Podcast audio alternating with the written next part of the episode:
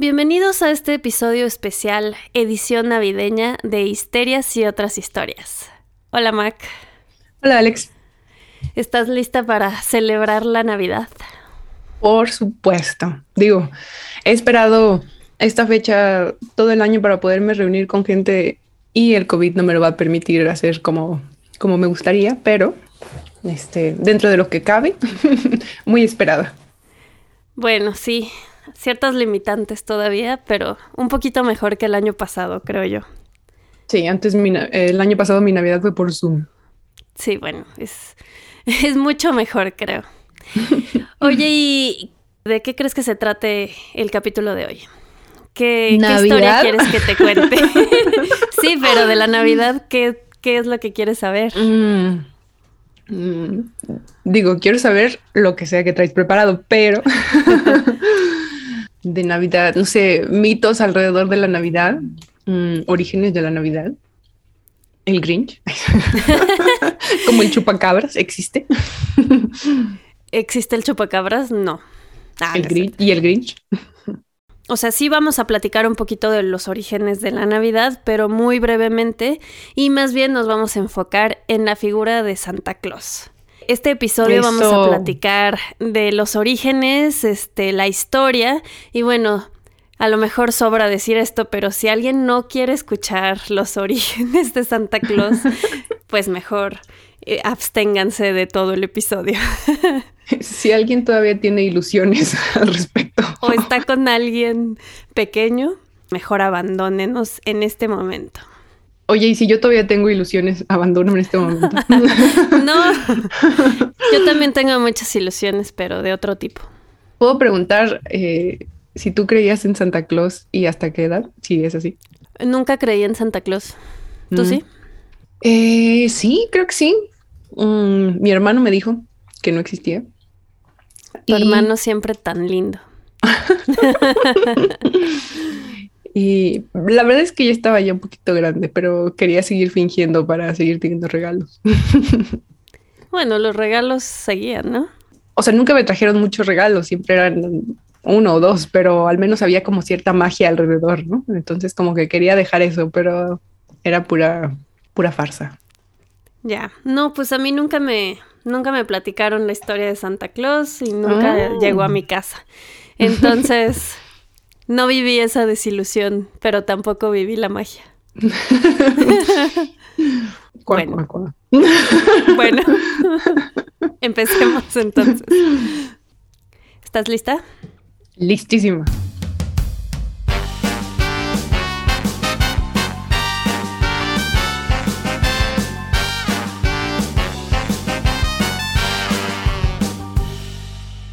Bueno, primero que nada te voy a platicar un poquito eh, como introducción nada más al tema de por qué festejamos en estas épocas del año eh, la Navidad, precisamente.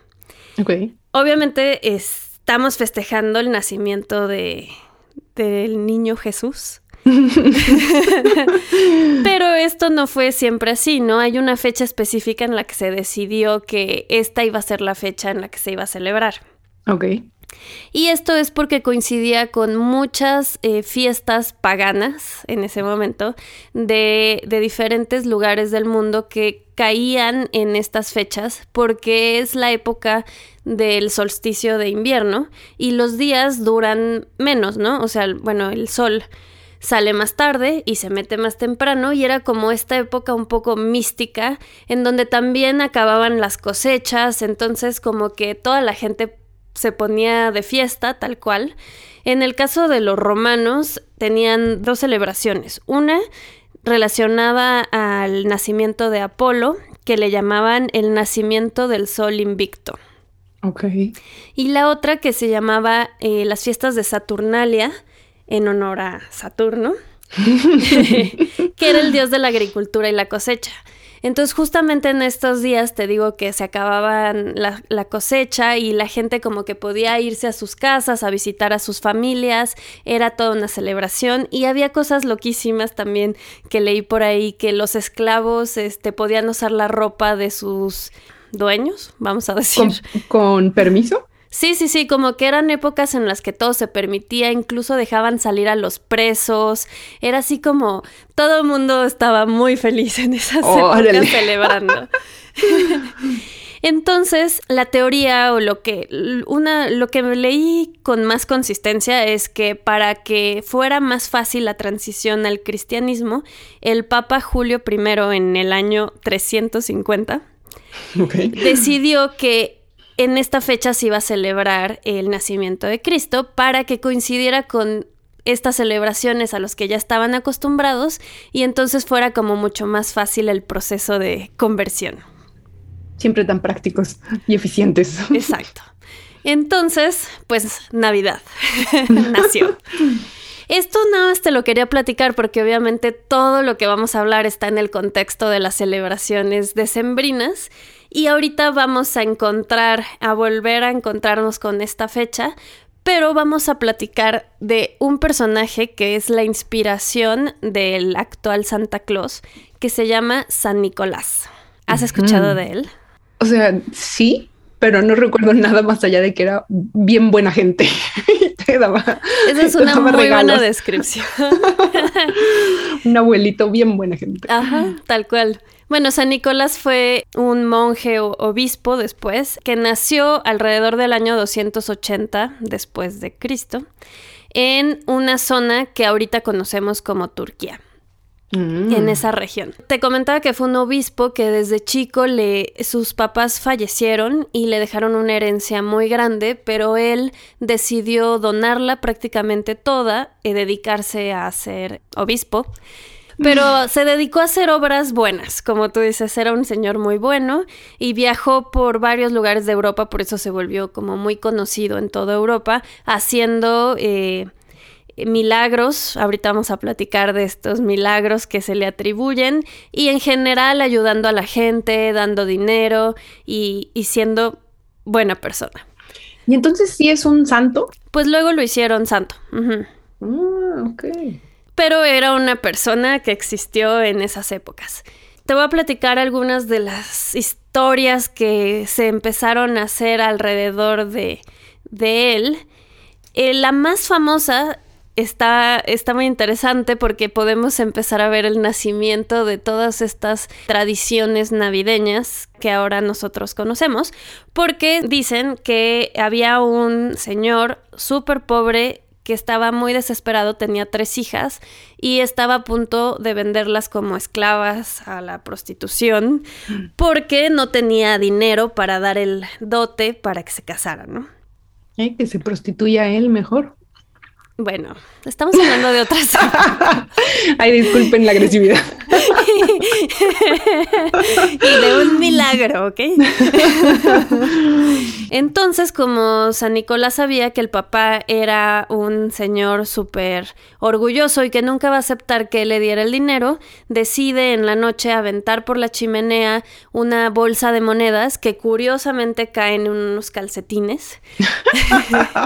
Esa es una de las historias, ¿no? Otros decían que zapatos y así, ¿no? Pero es Me encanta.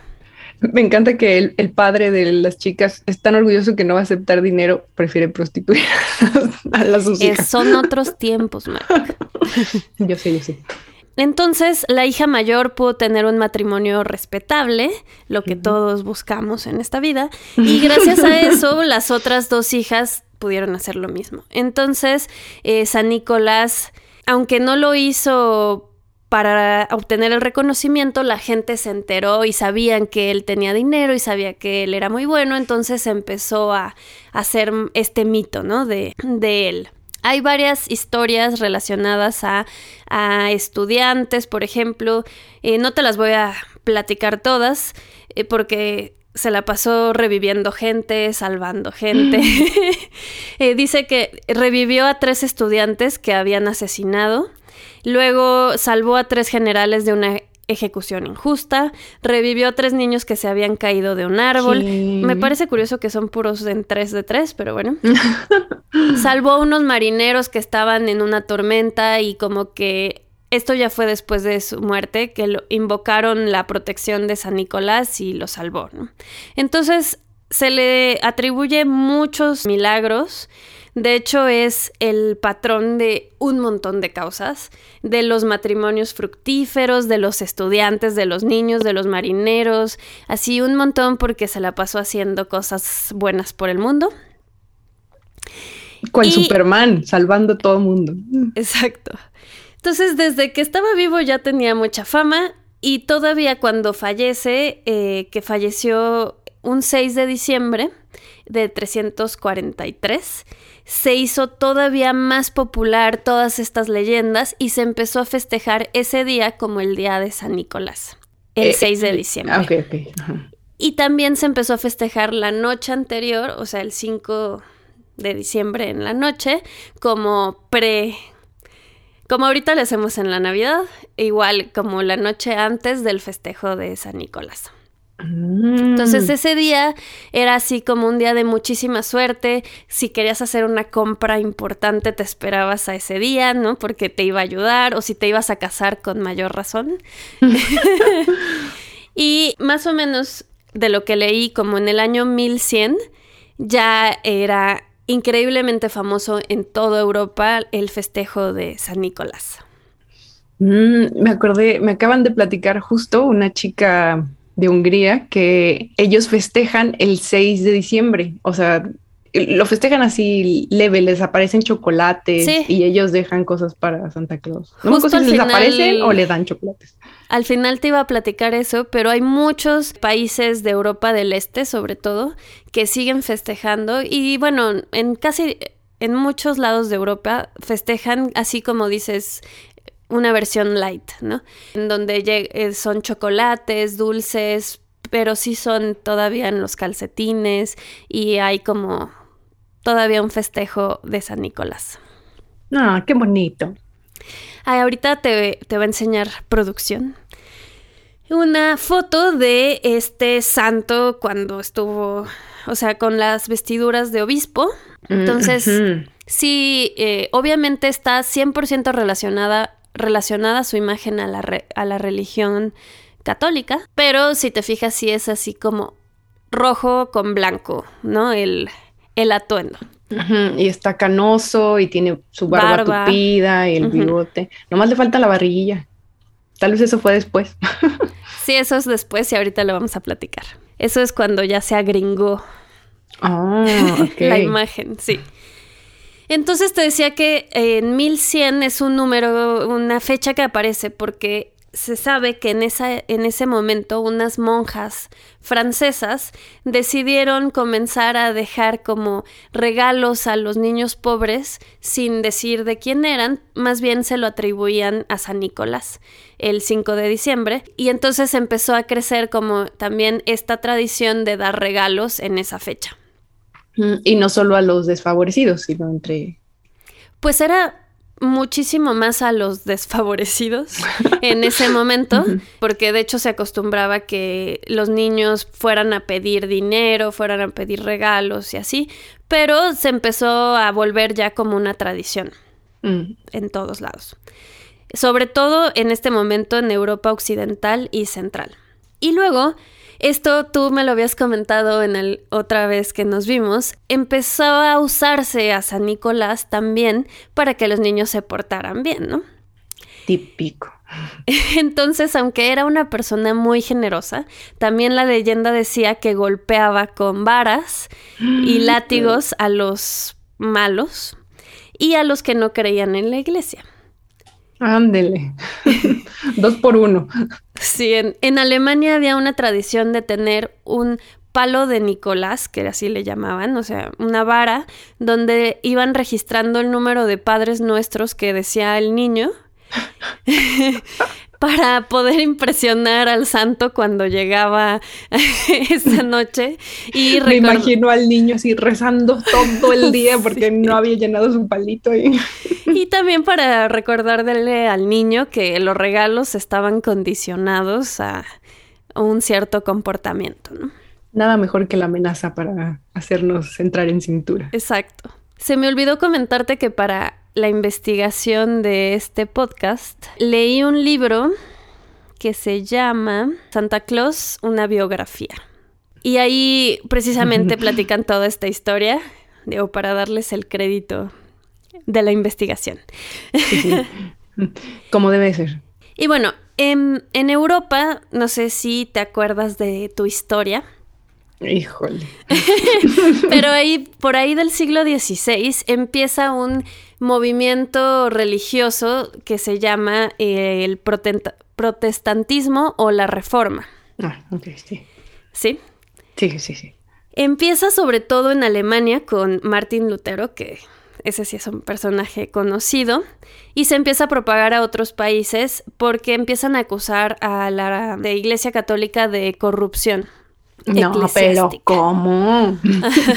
Entonces empieza este movimiento en Europa en donde se empiezan a transformar algunos países, notoriamente Alemania, y luego muy famosamente Inglaterra, con toda la historia de Ana Bolena que podríamos platicar aquí una hora.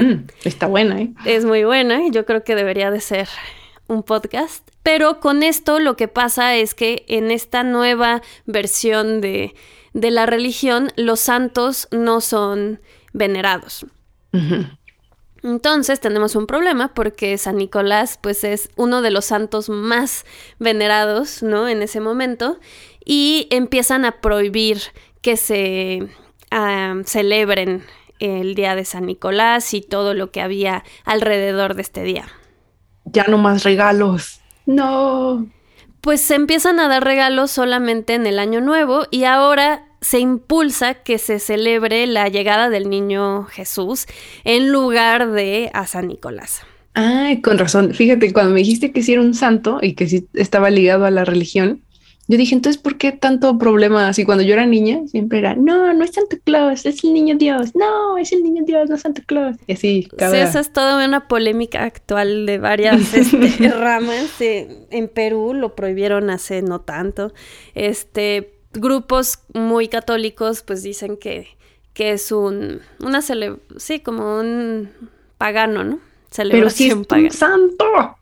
Era en su momento. Luego se le quita lo santo. Ahorita vamos a, platicarlo. Chan, chan, chan. Entonces, empiezan unas ciertas complicaciones, porque vestirse de San Nicolás era bastante fácil, ¿no? Cualquiera se podía vestir de San Nicolás y repartir regalos y dar dulces y todo, pero vestirte del niño Jesús era así de... pues no, no puedes confiar en un bebé. Entonces... Y supongo que en algún punto se consideraría blasfemia o algo así. No, utilizaban a una niña adolescente vestida de blanco para representar, ¿no? Esto. Pero también, si te acuerdas, eh, ahorita platicábamos de que San Nicolás servía para decirle a los niños que se tenían que portar bien, ¿no? Y una niña adolescente vestida de blanco no da tanto miedo. no inspira. Y entonces en esta época se empezaron como a generar personajes que acompañaban a toda esta celebración para poder ejercer esa presión a los niños, ¿no? Estamos hablando de, del día, de un diablo, demonios, ogros. El coco. pues en... Pon sí. No se llaman el coco, pero es Krampus. No sé si has oído. Hay una película de Krampus. ¿Es de terror? Se ve terrible. Nada más vi la portada, se ve terrible. Pero eh, también te vamos a enseñar una foto de Krampus. Es como un diablo, un demonio. ¡Ay, Dios! que o sea, esto salió en esta época para que pues también hubiera este miedo a, que te tienes que portar bien. Permíteme, es un eh, una figura como humanoide, peluda, con cuernos y una lengua gigantesca eh, que termina en punta y una cola como de animal. este, pues como de que tiene patas como de cabra. Sí, pero está, está terrible. Trae como un, una canasta en la espalda donde va metiendo a los niños ahí apretados que se ve que están sufriendo con sus garras y uñas gigantes. Sí. Y cada país tuvo diferentes versiones de este personaje que acompañaba las festividades para que te portaras bien. Ya no se ve tan divertido. Eh, no, de hecho, escuché hoy un, precisamente hoy, un podcast de los tres Santa Claus de Eslovenia, porque tienen tres versiones diferentes que todos celebran en Navidad. Pero ellos siguen festejando San Nicolás el 6 de diciembre, pero va acompañado de unos demonios al lado de él. O sea, incluso en el desfile de Navidad van los demonios ahí. Y en, el podcast está una niña llorando así traumada de los demonios. Entonces toda esta mitología de los castigadores se, pues todavía existe en esos países. Y cuando hacen las representaciones, o sea, de que va a llegar Santa a tu, a tu casa, llega con sus... Es que esto es el 6, que es San Nicolás.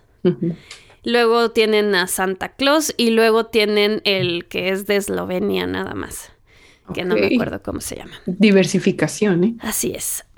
Pero bueno, estaba toda esta parte del protestantismo pero a la gente le gustaba celebrar a San Nicolás. Entonces hubo lugares donde no, no quisieron dejar de celebrarlo, entre ellos Holanda, principalmente porque comenta el libro que hubo una huelga de niños de 11 años. Yo quiero celebrar mi San Nicolás. Y esto es importante porque son los migrantes eh, de Holanda y de Alemania principalmente, que entre 1700 y 1800 llevan todo este concepto de San Nicolás al Nuevo Mundo. Mm, o sea, a nosotros. A nosotros, pero bueno, en este caso ellos se asentaron en Estados Unidos, en toda la parte de Nueva York, Boston y todo eso. Pensilvania. Entonces empiezan a contar todas estas historias y se empieza a ir gringificando, agringando un poco. Y el nombre de Santa Claus, lo que pasa es que cuando llega la tradición de San Nicolás a Holanda, le empiezan a llamar Sinterklaas, que es una versión corta de Sint Nicolás. Entonces, o sea, San Nicolás se dice Sint Nicolás pero ellos para hacerlo más cortito le dicen Sinterklaas y eso una vez ya e, en Estados Unidos se convierte en Santa Claus. Ya pochándolo. Ya pochándolo, transformándolo, haciendo, apropiándolo al nuevo mundo. Y también muy estratégicamente quisieron desarrollar este personaje porque las fiestas de fin de año y de diciembre en el Nuevo Mundo eran una locura, así de borrachos por todos lados, terminaban destruyendo la mitad de la ciudad. Entonces quisieron que esta, esta celebración se volviera más familiar. La querían ir empujando a que fuera algo religioso, de estar con la familia y no de destruir toda la ciudad, ¿no? ok. Me parece una buena idea. sí. Entonces fueron desarrollando a Santa Claus, a este personaje, durante el siglo XIX y XX. Esos dos siglos fue como cuando se desarrolló toda esta imagen que tenemos ahorita. Y el primer momento en que tenemos una imagen de este ya muy parecida o más parecida a la que conocemos es un libro en mil, 821 que se llama El amigo de los niños, eh, un regalo de del año nuevo para los pequeños de 5 a 12. ok, es un libro infantil. Sí, sí, sí, es un libro infantil con ocho ilustraciones. Te vamos a enseñar una de las ilustraciones. Y entonces, esta es la mm. primera vez que vemos a Santa Claus en un trineo jalado por un reno. Eso es un concepto totalmente nuevo que salió de este libro de 1821. Ok, ¿y de quién es este libro o es...? De hecho es anónimo, no se sabe. Mm, ok. También en estas ilustraciones ya se habla de que vive en el Polo Norte y de que... Y algo muy importante es que ya lo relaciona al día de Navidad. O sea, ya estamos hablando del 25. Bueno, la noche del 24 y el 25 de diciembre. Y es la primera vez que eh, se mueve esta figura, que antes era San Nicolás y que ahora ya es Santa Claus, a esta fecha y ya no, ya no se relaciona con la del 6 de diciembre. Ok. Y aquí el Santa trae un como suéter rojo, está en un trineo que dice premios o recompensas. Recompensas, sí. Y trae a un solo reno, no tiene la nariz roja, por si se lo preguntaban. Sí, todavía, todavía no llegamos a eso. Y está en el techo de una casa, porque se ve una chimeneita, ¿no? Exacto. Este, y también algo muy importante es que ya no es santo ni religioso. Ya se vuelve como un ser independiente. Aunque sigue teniendo el san. Pues Santa Claus sí, pero ya no está relacionado a la religión. Ya es como un personaje diferente. Luego hay un poema que al parecer es famosísimo. Como te digo, yo soy chafa con la Navidad. Me gusta mucho, la festejo mucho, pero no tengo tantas referencias. Eh, pero hay un poema que se escribió en 1823 por una persona que se llamó Clement Clark Moore, que se llama Twas the Night Before Christmas. Ok. La noche antes de Navidad. Y este fue eh, un punto clave porque han habido millones de adaptaciones, canciones, ilustraciones basadas en este, en este poema. Entonces fue muy importante para hacer más popular a este personaje. Y es en este poema que ya estamos hablando de ocho renos que jalan el trineo entra por la chimenea y también le cambia un poco la personalidad porque lo hace como más juguetón, este, más divertido. Algo muy curioso es que en este poema Santa es un elfo. ¿Elfo? Sí, va. Eh, elfo, duende. Pues los que ayudan a, Santa son duendes, creo. Es la primera vez y después ya se quita esto, pero eh, te voy a enseñar una, una ilustración basada en este poema. Ya. sí, definitivamente se ve más juguetón. Sí. Eh, pero definitivamente. voy a decir, o sea, un poco. Sí, no se ve tan amable. Pero ya em, tiene buenas intenciones. Y ya está más gordito. sí, sí, sí, está más gordito. Ya trae como una capa roja, unas botas, el costal atrás con juguetes o algo así. Y bueno, se cree que esta idea de los ocho renos surgió de una leyenda de la mitología escandinava del dios Odín, que tenía un caballo de ocho patas llamado Sleip, Sleipnir. Sleipnir. disculparán tu Sleipnir. noruego. Ajá, disculpen.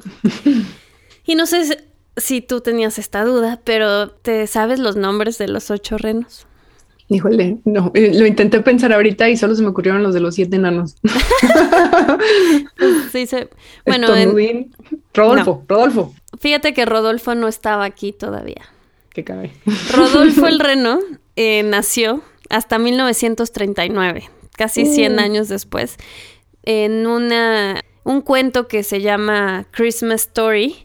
Se volvió famosísimo, obviamente hay canciones, todos conocemos a, a Rodolfo el Reno, pero esta se fue parte de un cuento y agregó a la historia de Santa Claus. Ok, ok. Pero no, me sé los nombres. Bueno, se llaman Donner, que significa trueno, Blitzen, relámpago, Vixen, el bromista o juguetón, Cupid, cupido, Comet, cometa, Dasher, alegre o energético, Dancer, ¿Qué crees que sea? Bailarín. Ajá. y Prancer, acróbata o saltarín. Ok. Digo, es un dato curioso. Dijiste doner y luego luego pensé en kebab. ¿Qué significaba doner? No sé, pero qué rico. Entonces, vamos a avanzar un poquito más en el siglo XIX a un artista que se llama Thomas Nast, es alemán, tiene 22 años en este momento. Y él fue el que realmente ya creó el personaje que conocemos ahorita. Que es un eh, señor que ya no es duende, con su barba blanca, su vestimenta como la conocemos roja, con cinturón, bastante gordito. Ok. Y en esas épocas siempre fumaba una pipa. Ahora ya lo hicieron más saludable. Ha bajado de peso y así. Ahí está, las imágenes de Thomas Nast. ¿De, dónde es este hombre? El Alemán. Mm, ok, ok. Ya tiene sus chapetes. Pronunciados y colorados. Exacto. Ok, sí, pero ya, ya es el Santa. Sí. Ahora él tiene duendes que le ayudan a, a hacer los juguetes y a entregarlos, pero él ya es de tamaño normal. y este ilustrador se dedicó a hacer imágenes de, de Santa Claus prácticamente toda su vida y se volvió muy, muy famoso por estas ilustraciones. Curiosamente, este cuate, Thomas Nast, es el mismo que diseñó los logos del Partido Republicano y Demócrata de Estados Unidos. El elefante y el burro. Ok. Pero es más famoso por Santa Claus. Creo, creo, que me gustaría más eso, ser famosa por Santa Claus que por los partidos de Estados Unidos. Pero bueno, la verdad ha tenido un impacto cultural importante esta persona que nadie conocemos. él habrá decidido que uno es un elefante y otro es un burro. No sé si lo decidió él y ni siquiera sé qué significa. Yo tampoco. Prosigamos. eh, entonces, Santa Claus ya con esta imagen este, mucho más formada, también es un personaje que no, nadie es dueño de este personaje, ¿no? No hay que pagar ninguna licencia para usarlo ni nada, es, es del mundo. Entonces se vuelve súper famoso y para que las marcas lo utilicen para promocionarse. Santa Claus ha promocionado toda clase de artículos, organizaciones, buenas y malas. Ahorita vamos a hablar un poco de las buenas y las malas. Uh. Pero la más famosa por mucho es la de Coca-Cola. Claro, sí, sí, sí. O sea, los anuncios de Coca-Cola que fueron en 1920 nada, más o menos que empezaron, se los encargaron a un artista que se llama Haddon Sundblom, que se dedicó a hacer estas ilustraciones todos los años, como por 60 años. De hecho, como que si pienso, intento pensar en otra marca que use a a Santa Claus, no ubico, o sea, nomás pienso en Coca-Cola. Tal vez es que en Estados Unidos es mucho más común, pero también nos bombardearon la infancia de Coca-Cola Santa Claus, ¿no? Claro. Te vamos a enseñar una foto ya de esta época de Santa Claus. Válgame. ¿Qué? no sé, para empezar, está gordísimo. Y segundo, como trae en una mano una Coca-Cola y en la otra una pierna de pollo. Una chuleta. Se me hace muy extraño como verlo así. Sí, de hecho, los primeros anuncios, como que Santa Claus se metía y se robaba las Coca-Colas del refri, y luego le fueron bajando un poco a eso, y ya era como, ah, no, no nosotros les dejamos Coca-Colas a Santa Claus. Es el siguiente anuncio que te vamos a enseñar, y es así como, ay, me dejaron una coca, sabían exactamente lo que yo necesitaba. Mm. Pero sí, al principio era bastante eh, agresivo, Santa. Con permiso. Y esto le funcionó súper bien a Coca-Cola, pero sobre todo porque en esa época estaba teniendo muchos problemas, tanto con organizaciones civiles como con el gobierno, porque criticaban mucho la fórmula de la bebida, ¿no? Incluso un senador dijo que que esta bebida causaba esterilidad en las mujeres y disolvía el poder cerebral, pues digestivo y en general la moral. No, pues los mexicanos estamos perdidos. Sí, no estaba tan equivocado. El país que más consume Coca-Cola en el mundo. Pero bueno, Santa les ayudó bastante a contrarrestar esta imagen. A desviar la atención. Exacto. Entonces te decía que se ha usado en miles de, anuncios, por ejemplo la Cruz Roja, un sinfín de organizaciones sin fin de lucro, como en estas épocas para buscar donaciones, apoyo a niños, etcétera, ¿no? Eso pues es como muy dentro de la línea que conocemos de Santa. Ah, en sus inicios también se utilizó bastante su imagen para promocionar cigarros, porque siempre él estaba fumando. Mm, gordo, fumador. Y, y en Estados Unidos también vendió varias este, armas. Santa Claus. ¿Qué? Ah, sí, se utilizó bastante en anuncios para empresas de armas. Y este te va a sorprender todavía más. Santa fue imagen de una división del Ku Klux Klan. no. Le llamaron Santa Claus Clan. Duh. Ajá. Era un lugar en Mississippi en donde había habido muchos problemas de índole racial y violencia en los días anteriores y entonces querían como impulsar a los negocios diciendo aquí puros blancos y superioridad y eh, mira, Santa está con nosotros. O sea, terrible. Chale. Eh, Santa Klux Klan o qué? Santa Claus Clan, pero Claus con K. Claro, claro. Ajá. Dios mío, ok. Sí, o sea, es- ese es el problema de que todo el mundo pueda usar la imagen. Santa te va a llevar armas para que lleves a la escuela y Santa te va a traer tu túnica blanca. Sí, no, pero fueron casos aislados. Ok, ok. Lo que sí no fue aislado fue la participación de Santa en la Segunda Guerra Mundial. Fue una pieza clave de, de la comunicación durante la guerra y de la posguerra, como ahorita te platico un poquito más, que ya nos va a traer a, a la actualidad. Pero cuando Estados Unidos entra a la Segunda Guerra Mundial en 1941, lleva a Santa como un mensajero. Como platicamos en su momento de Disney, ¿no? Que Me lo imaginé así como llevando los mensajes a la resistencia o qué sé yo. Pues sí, fue así como un personaje que daba esperanza, como de aguanten, este, postales, se imprimieron muchísimas postales con imágenes de Santa. Y mm, te decía, como en su momento Donald, eh, el pato Donald también hacía videos y todo. O sea, estos personajes tan conocidos, pues se volvían parte del esfuerzo de la guerra, ¿no? Entonces Santa ayudaba a decirle a los niños que no les iba a poder llevar regalos hechos de metal porque todo se necesitaba para la guerra, o Mm. les decía que no hicieran llamadas de larga distancia en, en las fiestas porque se necesitaba para temas militares, o sea, como ese tipo de mensajes que lo relacionaban, ¿no? Ok, ok. Al Es- esfuerzo que todos tenían que hacer. de eso no tenía ni la menor idea. No, yo tampoco. Y claro, supongo que eh, las fuerzas contrarias no utilizaban a Santa Claus porque mm, tenían el culto a la persona. Seguro era Stalin vestido de con gorrito o algo así. Sí, pues Alemania eh, eh, tiene una tradición de la Navidad fuertísima, pero no, no tenían un personaje como tal y sí, tenía que ser muy guiado por el partido, ¿no? Y por el líder.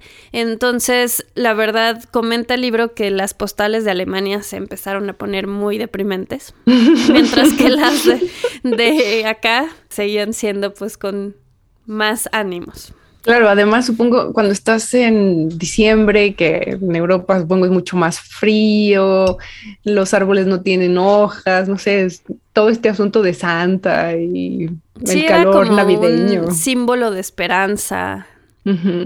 Incluso esto yo jamás lo había escuchado, pero Winston Churchill dio un discurso en la víspera de Navidad de 1941, cuando justo acababa de, de entrar a Estados Unidos, y se dirige al pueblo estadounidense como a decir así de los ánimos y todo esto, y menciona el papel de que Papá Noel les dé sus regalos y bla, bla, bla, como animando, ¿no? A- al esfuerzo. Santa está de nuestro lado. Está de nuestro lado. Y luego, eh, spoiler, ganó, Ganaron los aliados. ganaron los aliados y conforme fueron liberando ¿no? algunos países, pues iban también con este símbolo de Santa Claus y entonces se volvió como un liberador, también parte de la liberación y un símbolo de generosidad y al después con, con este mismo personaje fueron a dar regalos a niños que habían sido muy afectados por la guerra. Entonces se cimentó la imagen y ya se quedó en Europa, porque en ese momento todavía no había esta figura en Europa.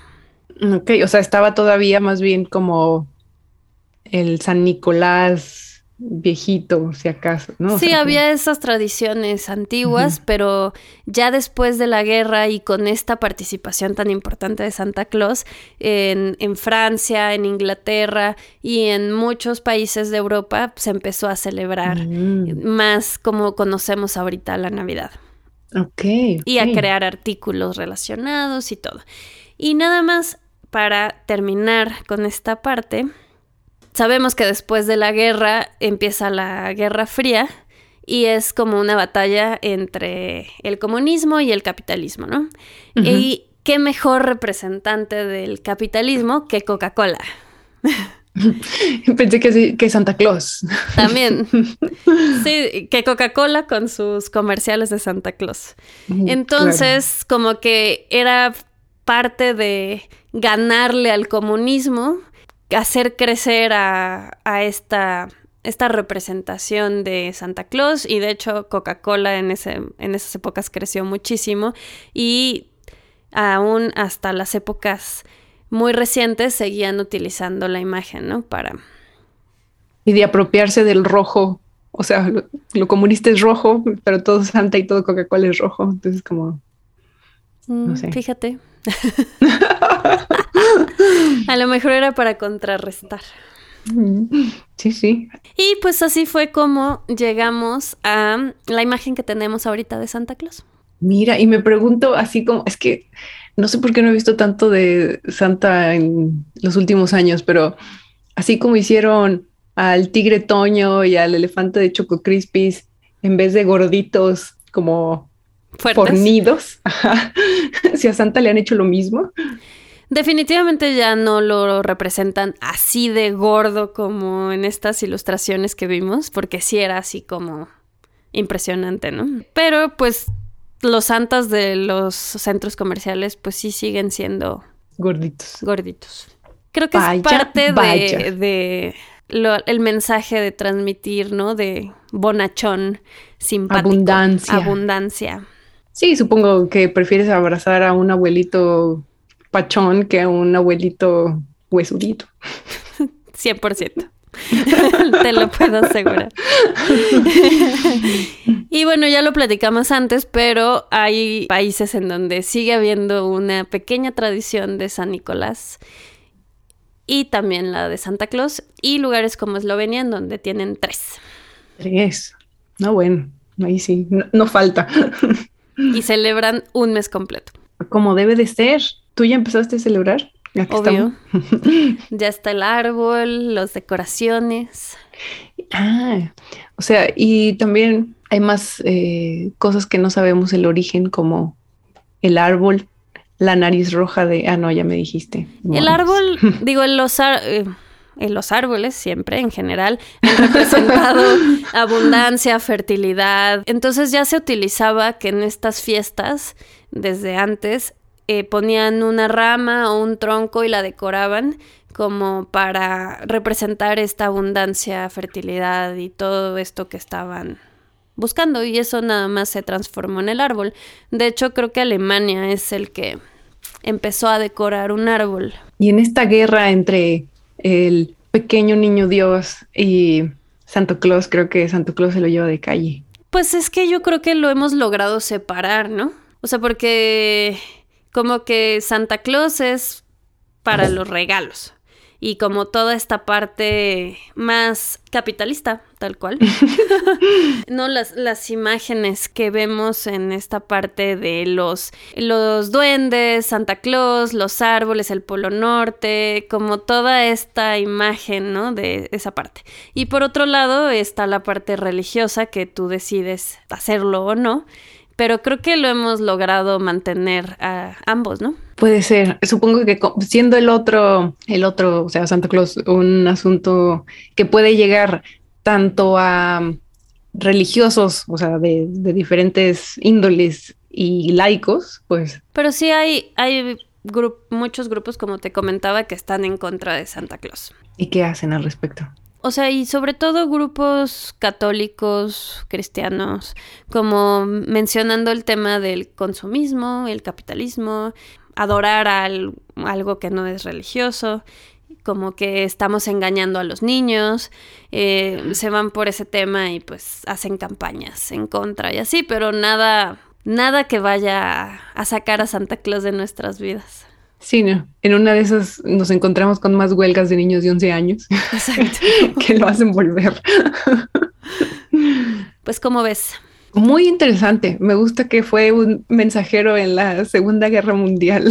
Este, o sea, claro, pues en momentos de guerra te agarras de lo que puedes, ¿no? Y muy listos. Digo, seguro, es mucho más alentador un Santa Claus que un Stalin, Mussolini, qué sé yo, que te desea buenas fiestas. Sí, Hitler era el alma de la fiesta, qué horror. Por supuesto, como todos sabemos. Bueno, este es lo que preparamos para el especial de Navidad. Tenemos otro especial, platícanos de qué se va a tratar, Mac les vamos a contar sobre una histeria que ocurrió con el cambio de milenio en el año 2000, donde el mundo se iba a acabar por dos pequeños numeritos. Está muy bueno, eso es la próxima semana. Y con esto terminamos nuestra primera temporada de Histerias y otras historias, pero vamos a volver. Así que quédense para el siguiente capítulo y quédense para la segunda temporada. Y les deseamos una feliz Navidad a todos. Celebren a San Nicolás, a Santa Claus, al Niño Dios y a, quien, ustedes quieren. el chiste es que cerremos el año festejando. Este fue otro episodio de Histerias y otras historias. Por favor, síganos en nuestras redes sociales. Ahí tenemos todas las imágenes a las que hacemos referencia durante el podcast. También en nuestras stories les pedimos que nos digan de qué quieren que hablemos, qué temas les interesa. No lo pueden poner ahí en Instagram, arroba histeriaspodcast, o mandarnos un correo a histerias Estamos preparando la segunda temporada y nos encantaría saber de qué quieren que hablemos. Histerias y otras historias es producido y conducido por nosotras, Alex y Mac, música y mezcla por Ernesto López, con producción ejecutiva de Mariana Solís y Jero Quintero. Este es un podcast de Bandy Media. Mi burrito sabanero y camino de Ahí lo pueden dejar, por favor.